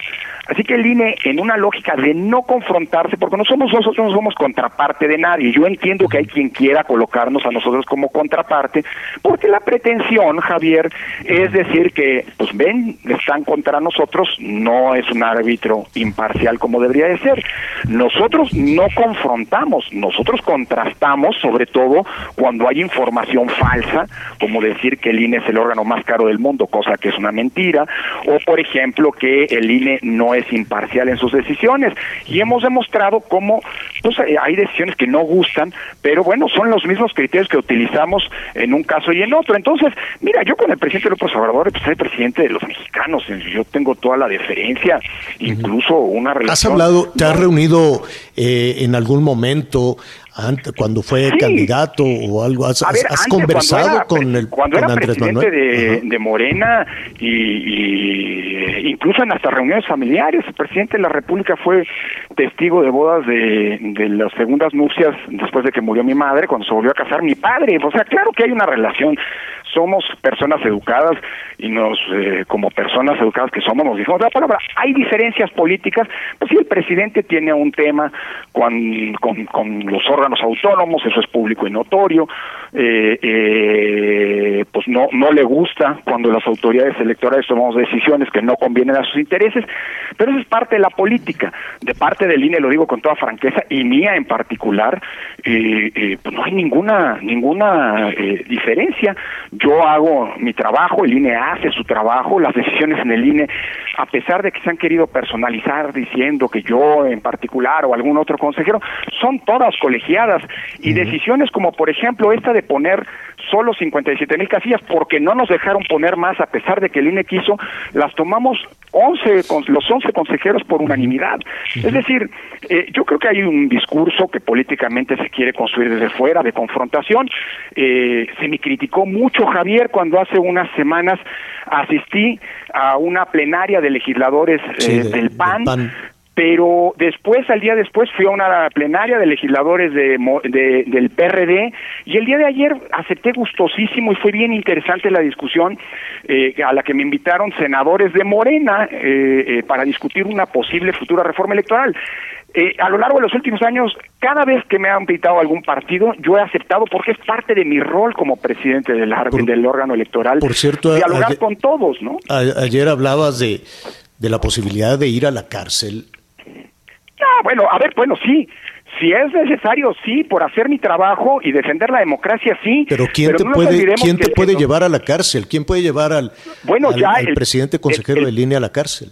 No, el presidente de la Cámara de Diputados sí nos denunció a seis consejeros y al secretario ejecutivo porque estaba en desacuerdo con una decisión que tomamos precisamente buscando tener los recursos suficientes para poder instalar todas las casillas de la revocación de mandato. Y el presidente de la Cámara de Diputados, eh, Javier, eh, pues es una persona que ha construido buena parte de su carrera política criticando al INE y criticando a algunos consejeros. Yo entiendo que hoy, pues en pos probablemente de alguna candidatura, quiera seguir haciendo bonos en ese sentido, pero hay que decirlo con toda franqueza, se equivocó gravemente porque rompió una eh, pues, regla implícita de nuestro proceso de transición a la democracia. Eh, es decir, no utilizar la amenaza del brazo penal del Estado para tratar de resolver diferencias políticas que son legítimas. Nadie dice que las decisiones del INE no puedan ser criticadas o que se puedan tener diferendos. Pero, esa denuncia está, está viva, esa denuncia está viva. Sí, claro. Mira, eh, déjame decirte esto, Javier. Tú tienes una larga, igual que Ana María, una larga trayectoria en el periodismo. Recordarán casos muy polémicos, decisiones muy polémicas en el pasado de, tomadas por las autoridades electorales. El caso Pemex Gate, el caso Amigos de Fox. Bueno, Nunca esas decisiones se habían litigado fuera de los cauces institucionales previstos para ello. Ir al Tribunal Electoral, eventualmente ir a la Suprema Corte. Para eso están esas rutas jurídicas. Pero nadie se había atrevido en 31 años, desde que empezó la transición a la democracia, a tratar de amagar, y peor todavía, tratar de llevar a la cárcel a consejeros electorales por las decisiones que toman. El señor presidente de la Cámara de Diputados tiene ese triste privilegio, que le valió, por cierto, el rechazo de todos los consejeros, incluso los que no habían apoyado la decisión que molestó a este señor, eh, la academia, exministros de la Corte, eh, la barra mexicana de abogados, partidos políticos, vaya, hasta el presidente de la República expresó públicamente su desacuerdo. Después de eso, el, presidente de la Cámara de Diputados pues echó para atrás y en un tuit dijo que iba a hacer todo lo que estaba en sus manos para eh, que se frenaran las investigaciones en contra nuestra. Hasta hoy no sabemos si ha hecho nada porque además de ese tuit no ha exhibido ningún documento, ninguna acción jurídica en ese sentido.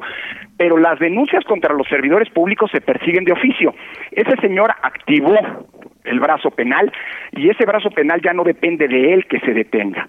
¿Qué dicen, eh, tus, ¿qué dicen que, tus abogados? ¿Te mira, ¿Tienes algún amparo? La, no, mira, no, no, no. Y además nosotros estamos protegidos eh, hasta que no se diga otra cosa, pues por, eh, por eh, frente a las acciones penales, por lo que se conoce como fuero. Pero yo no tengo ningún problema en, porque además es absurdo el, el objeto, hasta donde entiendo, de la denuncia, porque nos, de, nos denuncia por coalición. ¿Eso qué quiere decir?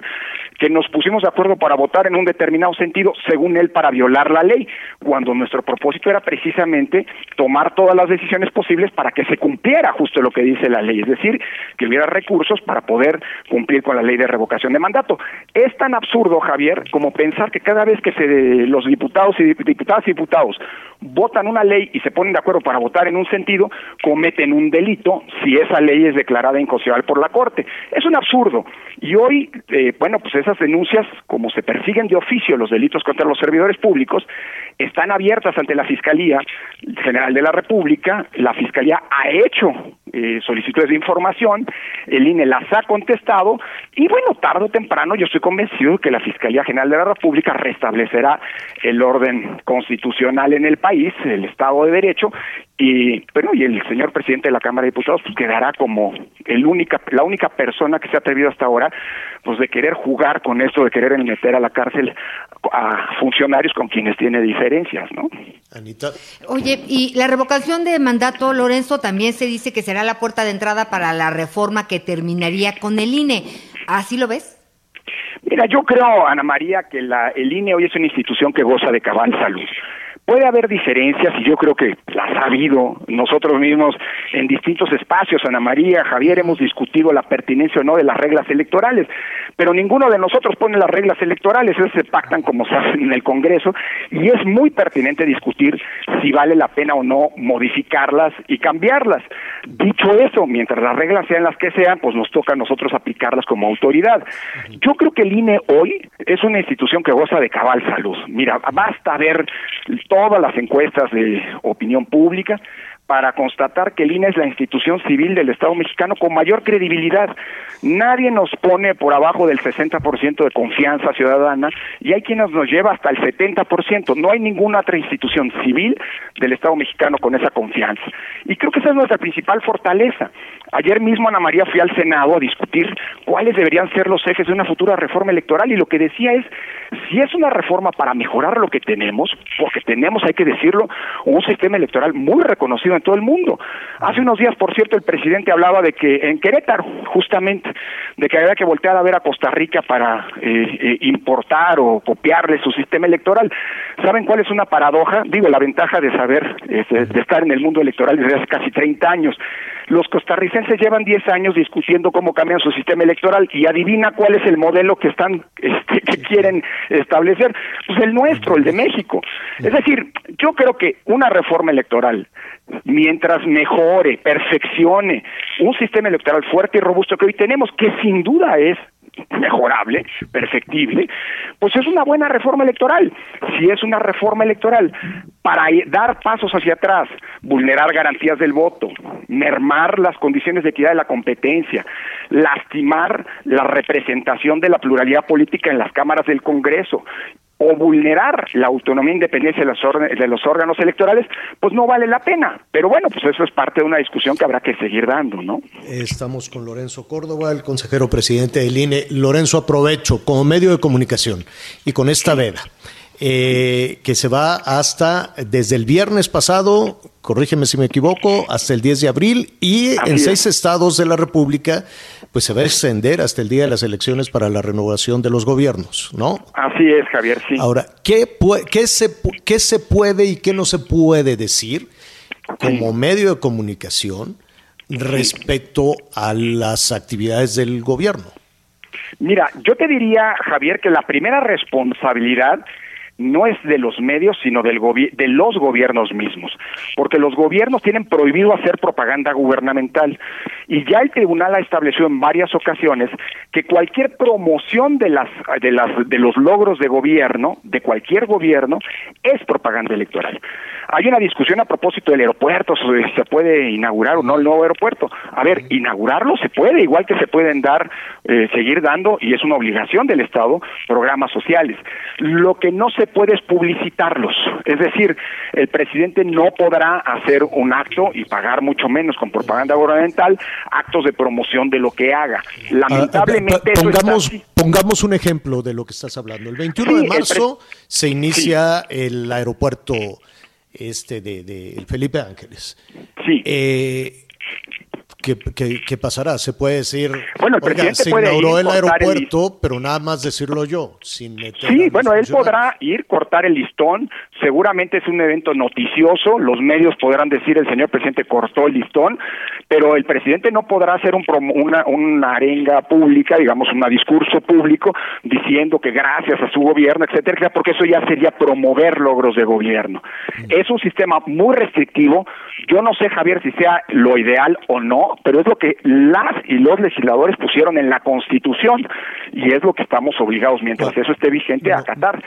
Hoy el decías hace Tribunal unos Electoral... momentos que, que a, a título personal eh, habría que revisar eh, la veda. Tú, Pues mira, decir, sobre ¿tú todo en el, no en el de tema de la revocación de mandato, porque como te decía, este es el único país del mundo en donde quienes se supone que promueven la revocación, es decir, las oposiciones, y quienes se defienden frente a la revocación, es decir, los gobiernos, tienen prohibido promover este ejercicio.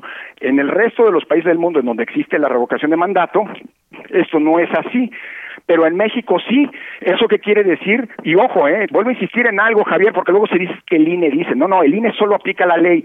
Así lo pusieron los legisladores. Ah, si el trabajo del legislativo está mal hecho, esa no es responsabilidad del INE. Habrá que discutir. A lo mejor esta es la ruta correcta. No lo sé.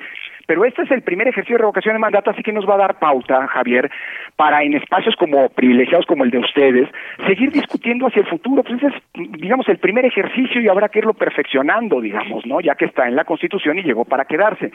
Dicho lo anterior, también, Javier, esto, bueno, y ahí hay que analizar con mucho cuidado. El Tribunal Electoral ha considerado, por ejemplo, que la difusión de la mañanera íntegra eh, durante los periodos de veda es, dado que la mañana se considera propaganda electoral cuando se habla de logros de gobierno, pues esa ha sido también considerada como una responsabilidad de los medios. No sé si esto es excesivo o no, es lo que estableció el Tribunal Electoral hace relativamente poco, y pues tiene que haber una especie de deber de cuidado también por parte de los medios. Sé que es muy complicado, Javier, pero bueno. Dos, dos casos de, de- de hoy Sí. rápidamente, Lorenzo. Uno, la explicación que dio el director de Pemex respecto a las eh, inversiones de esta empresa norteamericana que está en el ojo del huracán por las propiedades en Houston eh, y ahí está también pues eh, involucrada la, la familia del presidente. Eh, y otro es este anuncio de una pausa que sugirió, que propuso el presidente López Obrador, una pausa en las relaciones con España. Dos temas candentes que se viralizaron. La, la veda electoral permite la difusión de estas, de estas dos opiniones. Pues yo creo que sí. Yo creo que sí, Javier, porque eso se trata de decisiones del Estado que tienen un interés público. Eh, y por lo tanto, pero y que no constituyen pues una promoción de los eh, logros del gobierno.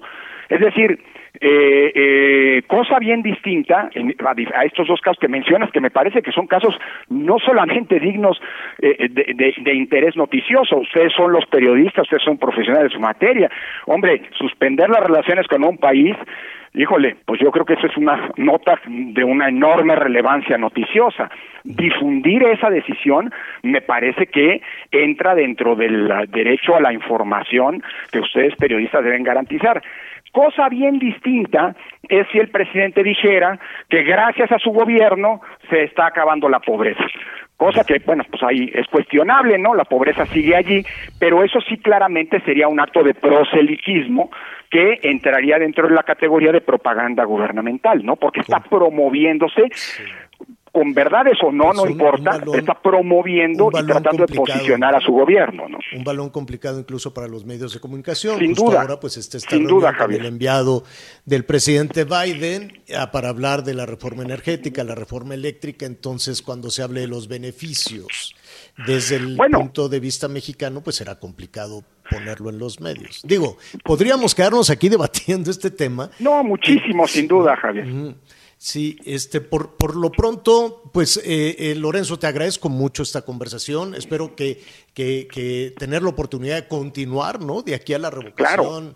este, con todas estas eh, situaciones, con todos estos datos, que, que um, con toda esta información que, que, mira, te han llegado llamadas de prácticamente de todo el país a propósito de, de este tema. Habrá las casillas, no, no sé si las suficientes, y vamos a, a pues a seguir reproduciendo porque es la autoridad electoral la que puede hacer los llamados a la participación en esta Así consulta, es. ¿verdad? Así es, Javier, y de hecho la ley establece que es la única que puede hacer sí. llamados a la promoción, así que espacios, participar en espacios, eh, eh, además de periodistas a los que respeto y Gracias. les tengo un enorme aprecio como Ana María y tú, eh, pues Gracias. son es un, y del privilegio que eso significa, pues son espacios también fundamentales para poder avanzar en esta, en esta difusión que la ley nos, nos confiere, Javier. Lorenzo, te agradecemos mucho y ojalá nos permitas continuar con, con esta. Con mucho gusto, abrazo afectuoso. Gracias, gracias. Es Lorenzo Córdoba, el consejero presidente del INE. Bueno, pues ahí están muchísimos bueno. comentarios, muchísimos llamados. Miguel, hay más información. Así es, vamos a hacer un recorrido rápidamente por el interior de la República para informar que la Comisión Estatal de Búsqueda de Personas de San Luis Potosí emitió una ficha de búsqueda para dar con el paradero del exdiputado local Pedro César El Mijis Carrizales Becerra, quien se encuentra desaparecido desde el pasado 31 de enero. De acuerdo con la ficha, el dirigente de pandillas potosino fue visto por última vez en el Hotel Las Fuentes, en Saltillo, Coahuila, y se dirigía a la ciudad de Monterrey, en el estado de Nuevo León, a bordo de una camioneta. La Fiscalía General del Estado de San Luis Potosí informó que el sábado 5 de febrero tuvo conocimiento de la desaparición del Mijis luego que la familia denunció ante la Fiscalía Especializada en Derechos Humanos su desaparición, reportó desde la capital potosina Pepe Alemán. El grupo Beta del Instituto Nacional de Migración rescató ayer a seis menores de edad originarios de Honduras que buscaban cruzar el río Bravo hacia Estados Unidos en la frontera de Piedras Negras, Coahuila con Eagle Pass, Texas. El rescate se dio antes de las 13 horas y fueron trasladados al Hospital Salvador Chavarría, donde se les brindó atención médica pues presentaban síntomas de hipotermia. Más tarde, tres mujeres adultas llegaron al lugar y se presentaron como madres de los seis infantes. Desde Coahuila, Alejandro Montenegro. Durante la gira del embajador de Estados Unidos en México, Ken Salazar, por Baja California Sur, le quedaron claras dos cosas. La primera, que aquí en Baja California Sur hay inversión importante en relación a las energías limpias y renovables. Tal es el caso del recorrido que hizo por el Parque Eólico Coromuel, aquí en la capital del estado. Y el segundo punto que te comentaba es que se sigue generando energía a través de combustibles fósiles. El combustóleo es el que se utiliza por parte de Comisión Federal de Electricidad en la termoeléctrica ubicada en Punta Prieta, la cual es una de las más contaminantes aquí en nuestra ciudad. Ante este panorama dijo que sería una desventaja para todo el país y para los consumidores que se sigan utilizando este tipo de tecnologías sucias, anticuadas y caras. Desde Baja California Sur informó Germán Medrano Vargas. Bueno, pues ahí está, ahí está sí. parte de la, de la información. Oye, sí. rápidamente, Javier, sí. un abrazo para todos nuestros amigos fanáticos de la lucha libre. Hoy falleció uno de los luchadores, pues yo me atrevo a decir, de los más emblemáticos de la década de los 80, personaje que era identificado como el super muñeco, lamentablemente la lucha libre en México, créeme, está de luto porque era un personaje que muchos que estamos hoy en esta edad entre 40 y 50 fuimos fuimos fanáticos de Super Muñeco. El Super Muñeco, y tú sí eras fan fan de las luchas, ¿eh? Hace mucho que no nos traes ya el, arrocito, ¿te acuerdas? El arrocito de afuera de la arena ¿Quién, México. ¿Quién hace el, el arrocito, Miguelón? El Babyface, le mandamos un abrazo porque sé que nos está escuchando a Babyface. Oye, nuestros amigos que nos están sintonizando en las estaciones de Audiorama, pues ya se conocen la historia, pero del Heraldo no. ¿Qué es esto del arrocito del Babyface? Bueno, pues es un luchador también de la, de la década de los 70, 80. Babyface es un luchador mexicano que básicamente hizo su carrera en Japón. Es uno de esos luchadores muy emblemáticos, eh, muy carismático y precisamente le decían el cara de, el cara de bebé porque en realidad así parecía, pero era un hombre, bueno, pues no muy alto, pero era un hombre muy fuerte. Y su, y su carrera la hizo en Japón. Él, lamentablemente, pues después de varios años en la lucha, sufrió una lesión en la, en la, en la cadera y en la espalda. Y hoy, bueno, pues se dedica, tiene un negocio ahí muy cerca de la arena, de la arena, eh, que es la arena Coliseo, si no me equivoco, la arena México, perdón, ahí en la zona de la Doctores. Tiene ahí prácticamente a una calle un negocio en donde él prepara este arroz al vapor estilo japonés, que te lo puede preparar con carne, con salmón, cualquier tipo de mariscos. Señor, hacen filas, sobre todo los fines de semana, para el, y hay mu- ahí yo tuve la oportunidad de conocer este al perro aguayo, al hijo de Blue Demon, porque llegan a comer ahí, ¿eh? Ahí también en alguna ocasión eh, a otro personaje, Atlantis, también ahí lo llegué a conocer. Es decir, muchos de los luchadores cuando salen de entrenar van inmediatamente a desayunar con el Babyface. Les recomiendo que vayan. Bueno, pues ahí está. Y a propósito de, de atletas, oye, este, rápidamente vamos a ver cómo le va a Donovan. Es hoy, ¿verdad? Sí, así es. Hoy, Donovan hoy este, más tarde estará, estará este Chavo Jalisciense, Donovan Carrillo, estará ya en la final, en la final de patinaje artístico en Beijing, la mejor de las suertes. Pase lo que pase, el Chavo ya es un triunfador y creo que nos debe servir de ejemplo, Claro. sobre todo a las nuevas generaciones. ¿Qué más con él. tenemos de llamados? Sí, muchas reacciones en torno a lo de eh, Lorenzo Córdoba. Eh, felicidades, Javier. Tú no te quedaste con ninguna pregunta. Qué, qué bueno que le preguntaste todo esto. Creo que Córdoba sí está metido en un problema y los consejeros, porque la pelea que tienen desde Palacio Nacional seguro no va a terminar hasta que vean desaparecido el INE. Nos dice aquí la señora Graciela desde la zona de León, Guanajuato. Muchas gracias a todos nuestros amigos también en el Estado de México. Lorenzo Córdoba me parece que actúa con un cinismo me imagino que quiere decir responsable, un sueldo de 250 mil pesos, por supuesto que nadie renuncia a él. Muchas gracias también a nuestros amigos del Estado de México. Gracias también a nuestros amigos del señor San Román en la zona de Querétaro. Un abrazo hasta el Estado de Querétaro. Creo que Lorenzo Córdoba no debe ni, ni es nadie para que él pida que sí y que no. Bueno, él no dijo que sí, que no en la veda. Dice, él debería de preocuparse en evitar que sigan robando tanto dinero que finalmente es de los mexicanos. Yo estoy de acuerdo en que el presidente siga promocionando y sí lo quiero ver inaugurando el aeropuerto Felipe Ángeles. Muchas gracias por su comentario, señor San Román. Gracias. Eh, También aquí uno de nuestros amigos en la zona de Chiapas. Yo estoy de acuerdo en que el presidente inaugure el Felipe Ángeles. Es una obra emblemática y no se nos debe de olvidar. Finalmente es un esfuerzo que él hizo para acabar con la corrupción. Nos dicen aquí también nuestros amigos en Chiapas. Pues muchísimos comentarios, muchísimas llamadas. Mañana las vamos a, a retomar. Nos quedamos aquí con el asunto del carnaval. Le prometemos que mañana vamos a hacer una. Ya, ya Miguel Aquino con todo su equipo está revisando en todo el país si va a haber, si no va a haber.